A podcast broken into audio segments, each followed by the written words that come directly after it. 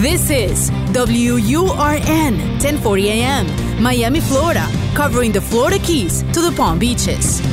Actualidad Radio, un idioma, todos los acentos, una sola señal, una emisora de Actualidad Media Group. Somos energía, dinamismo. Somos Hecho en América. Política, cultura, música, gastronomía. Toda la información de lo que hacemos como comunidad activa. De mi tierra bella de mi tierra santa. Los fines de semana trabajamos los desafíos y soluciones de nuestra comunidad hispana. Llegamos para quedarnos y superarnos. Somos Hecho en América.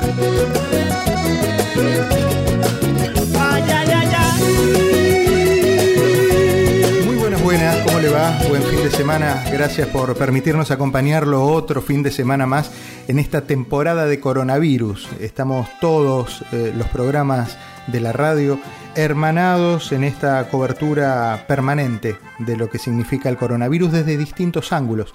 El ángulo político que lo tiene, el ángulo eh, económico que lo tiene, claro, por supuesto, y el ángulo de la salud.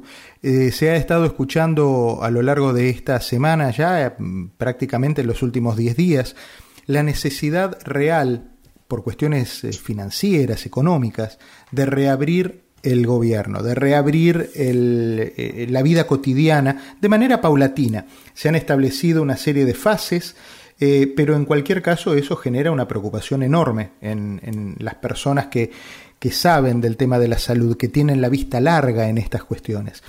Quiero charlar con el doctor eh, José Antonio Cisneros, un, amigo de la casa eh, y un referente permanente para estos temas médicos que exceden la cuestión específicamente médica y que va también a una lectura social.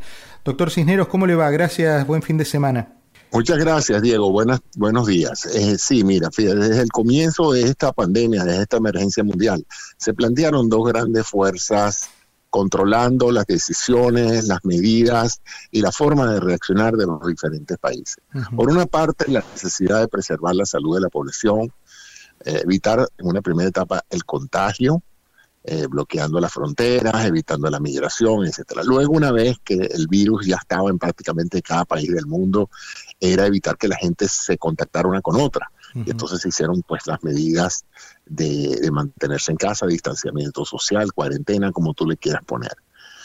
Y evidentemente, pues estaba, había un gran miedo en esa primera etapa, ¿no? Un gran miedo porque no se sabía mucho cómo se comportaba el virus, eh, se sabía que en algunos casos era mortal, pero no se sabía qué tanta por parte de la población se afectaba, etcétera.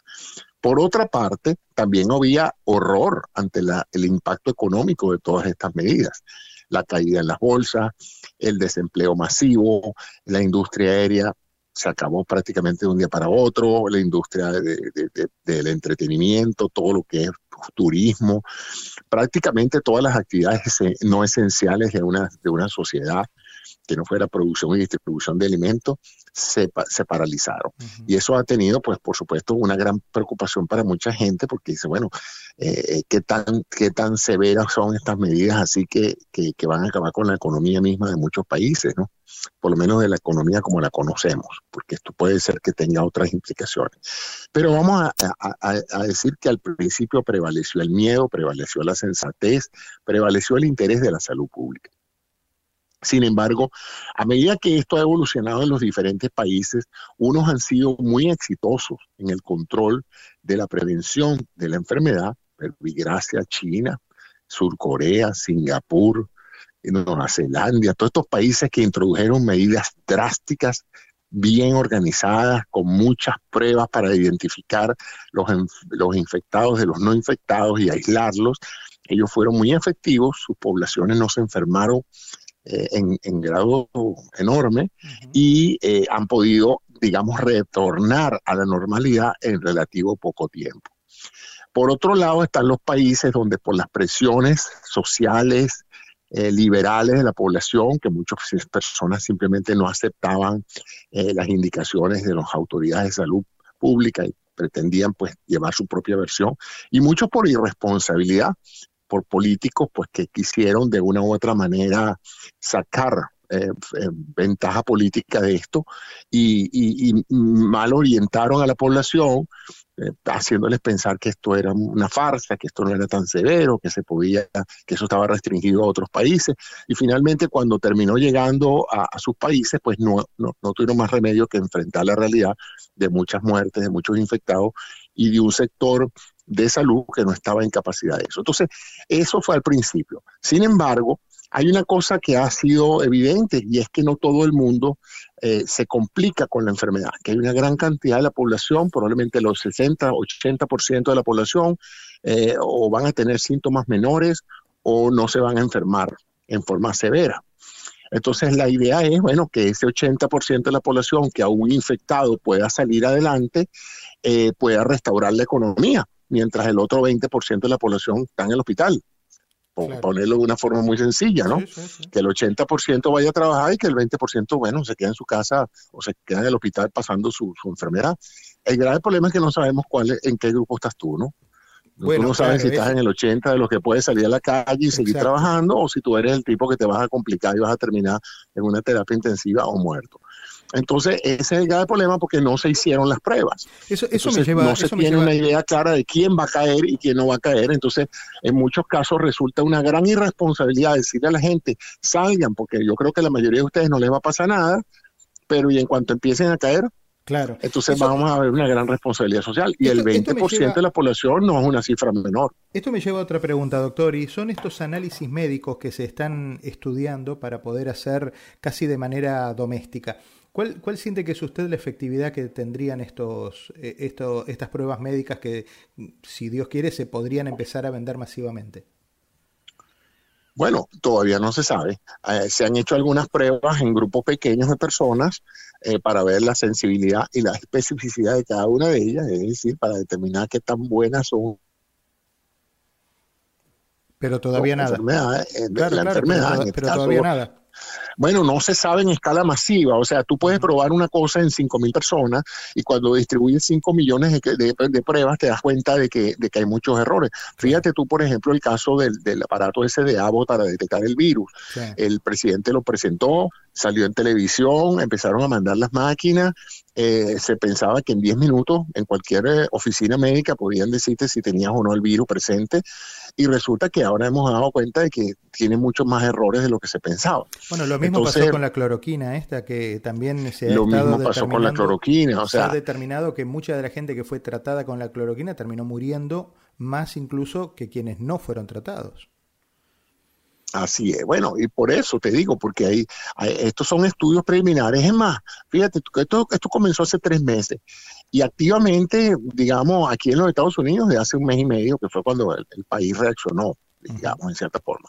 Pero eh, ahora es que se viene a tener data concreta, porque antes se tenían estimados, proyecciones, pero ahora ya tenemos bastantes muertos, bastantes hospitalizados, bastantes intubados, entonces tenemos ahora una mayor eh, números que analizar para entender qué es lo que está pasando, dónde está pasando. Para colmo, este fenómeno no es así como que Estados eh, el COVID, el, el COVID-19 en Estados Unidos. Estados Unidos es muy grande. No Claro, claro, exacto. Eh, ¿qué, pasa? impacto en, Idaho, California. ¿Qué pasa, doctor, en, estos casos donde, donde se encuentran también algunos síntomas que antes no se tenía registro y tiene que ver con, eh, con, con trombosis, que genera coágulos a lo largo del, del cuerpo? Bueno, acuérdate que todo va a depender de una compleja mezcla de la genética de la persona, la carga viral, que es decir, la dosis de virus que tú recibes o que produces, y luego la respuesta de tu organismo, que es muy individual. ¿verdad? Una persona, por ejemplo, por ejemplo, con trastornos de coagulación puede hacer una coagulación intravascular diseminada perfectamente. Muchas de las personas hospitalizadas simplemente por cualquier causa generan trombosis venosa profunda. Por eso que cada vez que te hospitalizan en una clínica de esas, te ponen unas medias que se inflan y se desinflan solas. ¿Por qué? Porque, bueno, muchas personas tienen tendencia a la trombosis y otras no las tienen. Otros toman medicamentos, otros toman aspirina. O sea, aquí va a haber de todo porque no, hay, no hay dos seres humanos idénticos. Entonces cada uno reacciona de una u otra manera. Sí hay evidencia de que en la etapa más eh, más agresiva del virus, se produce una, una convergencia de varias cosas. Una neumonía masiva, una, una avalancha de citoquinas que produce un proceso inflamatorio reactivo sobre el tejido pulmonar, creando una suerte de verdadera enfermedad autoinmune contra el pulmón, o sea, tus propios anticuerpos atacando tu pulmón. Y otra es que se produce eh, un disparo de la cadena enzimática que controla la, la, coagulación y eso eh, acaba con todo eso y produce microtrombos en una primera etapa y después sangramiento por todas partes, que es lo que se llama la coagulación intravascular inseminada. Y eso termina todo en un shock séptico y en una falla general de órganos, que es lo que causa la muerte. O sea que en algún punto... Esos son los casos, eso, eso es en los casos, fíjate tú, esta mañana estaba viendo unas estadísticas recientes de un estudio de HAM. Fíjate tú, estas son más o menos a grosso modo las cifras. Del de, 100% de infectados, 80% no va a necesitar asistencia médica. Ahora, olvídate de ese. Ahora toma ese 20% como el 100%. Okay en otras palabras, el 100% de los que necesitan asistencia médica que van a entrar a un hospital, eh, prácticamente un 40% no va a necesitar ir a terapia intensiva. Pero si tú vas a tener que ir a terapia intensiva, de ese porcentaje, un grupo menor va a necesitar la intubación endotraqueal, es decir, que lo metan en el respirador. Ahora, si tú ya estás en esa etapa, eh, tienes un 80% de mortalidad. O sea, 8 de cada 10 personas que ya están en un respirador no van a sobrevivir. ¿Eh? Entonces, eso te da una idea de, y, ah, y eso es otra, la mayoría de las personas que entran al hospital tienen más de 50 años. La mayoría de las personas que entran a terapia intensiva tienen más de 65 años. Y la mayoría de las personas que terminan eh, en respirador tienen más de 68 años. Fíjate qué interesante es la correlación entre la severidad y la gravedad del caso y la edad de la persona. Y mayor 60% en hombres y 40% en mujeres. Las mujeres parecería estar mejor protegidas o tener una mejor respuesta inmunológica que los hombres. Esa es la data que vi esta mañana en un paper científico. Esta, esta mañana se hablaba de, mm, bueno, ya en, en, algún momento se venía hablando y ahora es como que ha tomado de vuelta, ha estado eh, prioridad, eh, el tema del sol, la, la, posibilidad de que el calor, el sol ayude a, no sé si a prevenir o por lo menos a alejar un poco el virus en algunas zonas. ¿Cuál es la relación esta que, que usted encuentra con estos nuevos análisis y estos nuevos estudios? Mira, todos sabemos que el Sol es una compleja luz de radiaciones de diferente longitud de onda, ¿verdad? Tú tienes la luz visible, que es la que nos permite ver todo, y tienes un, grupo de, energía, de formas de energía, de fotonenergía que llamamos la ultravioleta, ¿eh? que en cierta forma es la que la que nos quema a veces y la que produce el cáncer, etcétera. Toda esa sustancia, toda esa radiación solar que produce cáncer, y es por eso es que le dicen a la gente que use el bloqueador solar, ¿verdad? Para bloquear la, energía de los rayos ultravioleta. nosotros lo llamamos rayos ultravioleta, pero eso en es, es luz de alta energía. Rayos ultravioleta eh, tienen un efecto porque penetran las capas de la piel, y eh, penetran unos cuantos milímetros, pero esos son suficientes para llegar. O sea que la piel tiene dos elementos, las células muertas de la superficie y las células que se están regenerando abajo. Cuando la energía de los rayos ultravioleta entra en esas células, altera el código genético de esas células, las hace cancerosas. Ese es el mecanismo por el cual la radiación ultravioleta o los rayos ultravioleta producen cáncer, ¿verdad? Ok, pero imagínate tú ahora que en vez de nuestra piel, eso es un virus. Bueno, a los rayos ultravioleta de la luz del sol le, penetran un virus y le destruyen también su código genético y lo desactivan. Esa es la razón por la cual desde la época de los, de los sanatorios antituberculosis sacaban a los pacientes a coger sol. Además, lo llamaban el solarium del hospital, porque sacaban todas las camas y las ponían para que las pacientes tomaran sol. Porque la energía radiante del sol, esa luz ultravioleta, produce también eso, eh, eh, eh, una suerte de, matar virus, pero a nivel ambiental, me explico. no los mata dentro del cuerpo tuyo, los mata en la superficie de la sábana, en la ropa, en el cabello, en la piel. Ahí es donde la radiación ultravioleta produce el efecto de destrucción del código genético del virus y por lo tanto lo, desactiva.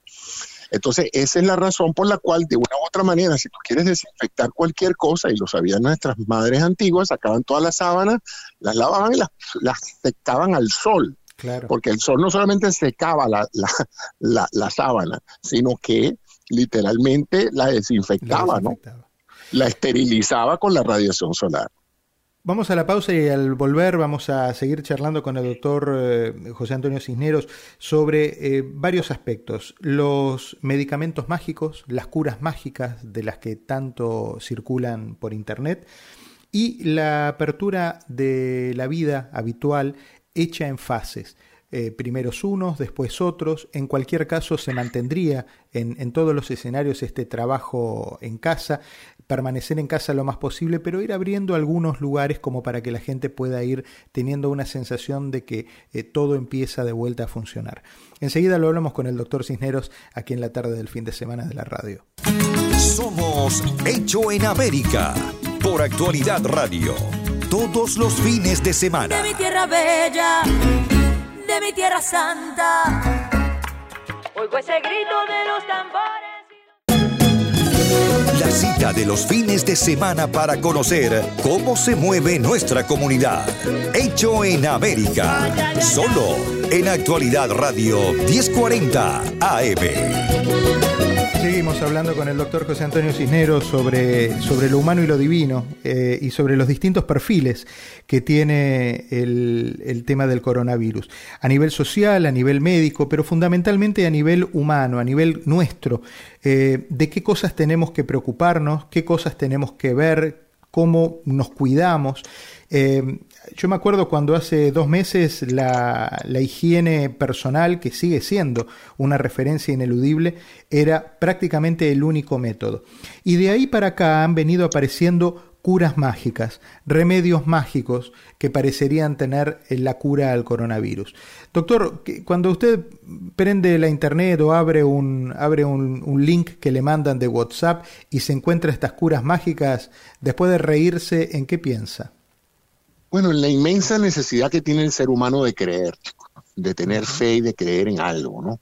Sea algo religioso, mítico o simplemente eso, una cura milagrosa. Lo que me molesta es la, digamos, la, la, insensibilidad de muchas personas de aprovechar esa necesidad de creer y de tener fe en un producto para abusar de las personas, para engañarlos, para, para, para extraer su dinero sin, sin, ningún tipo de vergüenza. Entonces, e inclusive gente que tiene credenciales médicas y de salud, porque eso es lo más condenable.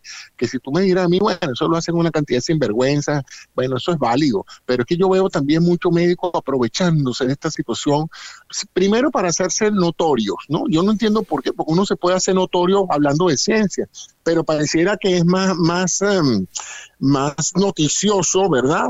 Salir a decir públicamente que tú tienes la cura del, coronavirus y entonces automáticamente tu audiencia sube, más gente te ve y no importa que sea mentira, no importa que sea un engaño, eh, tú te complaces con que el número de clics en tu página web sea muy alto, ¿no? Entonces hay mucho de eso, que eso me deprime porque me parece que los profesionales médicos tienen un deber ante todo con su ciencia y con lo que estudiaron, ¿no? Eso por una parte. Y me preocupa también, bueno, porque tenemos entonces a una población que es muy susceptible de las teorías conspirativas, eh, le encanta buscar culpables, eso es lo primero, eso es muy humano, ¿no? El buscar, buscar un culpable de lo que pasó, del accidente, del, del, cáncer, de todo, siempre hay que buscar culpables, eso es muy humano y es entendible. Lo que hay es que no hay dejar que eso llegue a niveles perniciosos. ¿no? Eh, sobre el tema de las aperturas, veníamos hablando de una serie de fases que se tratan de establecer. El fin de semana pasado se abrieron las playas en Jacksonville y hubo muchísima gente que fue a la playa, lo cual generó una, una enorme duda después eh, sobre lo que podría haber sido y bueno, con los días se conocerá si esa interacción de gente caminando por la costa eh, podría haber generado más o menos contagios. Ya eso forma parte del, del tiempo, ¿no? Hay algo que, que, que nosotros tenemos que entender también que nos juega en contra muchas veces y es el tiempo. un contacto esporádico con alguien en, en la calle eh, en el momento no significa nada, sino es a los cuatro o cinco días cuando empezamos a, reflexionar en esa salida que tuvimos y, ahí es donde, bueno, empezamos a, tomar los recaudos. Em, ¿A usted le preocupa que se abra eh, de a poco esto? Eh, le, ¿Le, preocupa que se vaya abriendo la mano sobre los temas de cuidado y de prevención? Mira, eh, primero hay que entender una cosa, a pesar de que se hicieron todas estas medidas de, distanciamiento social, hay una inmensa cantidad de personas en la calle que están sirviendo, entregando comida, policías que están vigilando, eh, bomberos que están pacientes. O sea, hay una inmensa masa de gente que también está arriesgando su vida para servirnos a nosotros, para que podamos recibir la comida en la casa, para que los abastos estén dotados. No te creas, detrás de todo este aparente aislamiento hay un gentío, hay un hormiguero trabajando para que todos nosotros podamos quedarnos en nuestras casas, ¿no? O sea que tampoco es así tan, tan, tan fácil para todo el mundo. Hay gente que le ha tomado trabajar duro en esta pandemia. Por otro lado, eh, siempre hago la analogía, ¿no? Si tú estás enfermo en un hospital, tarde o temprano el hospital, tu médico y tú quieren que tú salgas de la cama, porque tú no puedes pasar toda la vida hospitalizado. Ahora, lo que no puedes agarrar para ti y ponerte a correr de una vez por los pasillos. ¿no? Entonces, lo que hacen es que te paran progresivamente. Durante el primer día te paran y no te dejan moverte con tal de que estés parado. Y así van poco a poco, llevándote hasta que estés capaz de valerte por ti mismo y salir del hospital caminando por tus propios pies.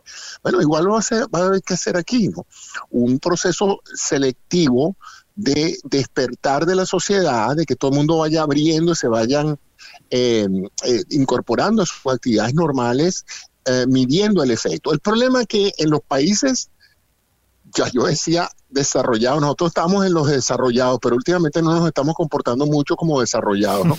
Entonces voy a decir, en los países que sí parecen estar sanitariamente desarrollados, han podido hacerlo porque ellos saben dónde están los infectados. Entonces, en un distrito donde no ha habido infectados, donde todo el mundo está dando muestras negativas de coronavirus, es perfectamente válido abrir los negocios. Porque el chance de que las personas de ese condado o de esa ciudad se infecten es mínimo porque no hay quien te infecte. Ahora, si tú estás en una ciudad donde todavía hay un 15, 20, 30% de la población que todavía está en capacidad de infectar a gente, ese condado todavía no está listo para ser abierto. Ahora, ¿cómo sabes tú si no haces test? ¿Me explico? Entonces, ¿cómo, paro, cómo paro yo un paciente y, lo pongo a, caminar por los pasillos si yo no le hago un electrocardiograma a ver si ya su corazón tiene un ritmo normal? O sea, yo no puedo agarrar y decirle a un paciente, párese y camine por los pasillos si me da un infarto al pararse de la cama. Yo necesito probar su corazón y ver qué tan, capaz, qué tan capaz está de hacer esto. Bueno, igual pasa aquí, pues. Eh, como no se sabe, yo me quedo asombrado de esas, de esas, esas, esas notas de prensa de Surcorea, por ejemplo. Ellos andan con, un, con una aplicación en el teléfono, chicos, que van a entrar a un local comercial y ellos saben por esa aplicación si en ese local se han reportado casos, si pacientes que han tenido el coronavirus han visitado ese local. O sea que literalmente tú tienes una, una suerte de evaluación del riesgo de entrar a un sitio. Nosotros no tenemos nada de eso. Nosotros podemos entrar a un Starbucks donde hace dos horas estuvo un individuo que está entrando al hospital y no sabemos, no, no hay forma de saber. En cambio, en estos países, que no me preguntes cómo que nosotros no tenemos esa tecnología, eso, eso, la gente está reactivándose a sus actividades normales con esos recursos. Doctor, le agradezco mucho esta, esta charla. Generalmente el desarrollo de una entrevista tiene, guarda para el final una visión esperanzadora, una visión aspiracional y nos dejó con una piedrita en el zapato de reflexión, una, una piedrita en el zapato de conciencia, donde en realidad eh, mientras nosotros pensamos, y usted hablaba de los culpables, mientras nosotros pensamos que la culpa es de otro, que viene de otra parte del mundo, que es de un virus creado por, por evolución natural del universo, finalmente nos damos cuenta que el hombre, metiendo la mano, en algunos casos también es mucho más responsable, sobre todo de la postergación, no del virus en este caso, no del virus, pero sí de la negligencia de no poder focalizar sus recursos en función del trabajo social y del bien público. Me, quedo con esa reflexión, pero sin duda eh, con el mensaje de, esperanza que significa que hay mucha gente en muchas partes del mundo que están trabajando para, para lograr que esto termine de una vez por todas. Así que También sé que usted es uno de esos. Así que eso me, da mucha, me da mucha, me da mucha confianza saber que lo tenemos en el equipo de los buenos, doctor. Bueno, no, y aquí también, si algo bueno tiene, y es mi nota positiva en, contribuyendo a lo tuyo, es que también hay mucha gente competente en Estados Unidos que se ha dado cuenta de todo esto, hay mucha gente que está dispuesta a absorber, a asumir el riesgo de, mejorar este país y de volverlo a llevar a las glorias que fuimos, de volver a ser un una gran potencia industrial, tecnológica y educativa, porque eso es otra cosa. La crisis ha demostrado también una, inmensa cantidad de la población que pareciera no tener ningún tipo de educación mal. Entonces, tenemos muchas cosas y esto ha puesto de evidencia las limitaciones, pero también hay mucha gente y una nueva generación de americanos que están dispuestos a asumir el reto y a llevar a Estados Unidos unos mejores estudios. José Antonio Cisneros, el, médico de la casa, el médico que todos queremos tener de amigo. Doctor, un abrazo fuerte, ¿eh? hasta la semana próxima. Muchas gracias a ti. Un abrazo Igual para usted, abrazo fuerte. Y para todos, el reencuentro a cada momento, aquí en el aire de la 1040, siempre al lado de ustedes, hecho en América. Páselo bien. Recorremos las calles de una ciudad que hicimos propia. Tomamos sus costumbres, su ritmo, sin abandonar nuestra historia y raíces. Somos lo mejor de dos mundos. Hecho en América. En Actualidad Radio. Yo me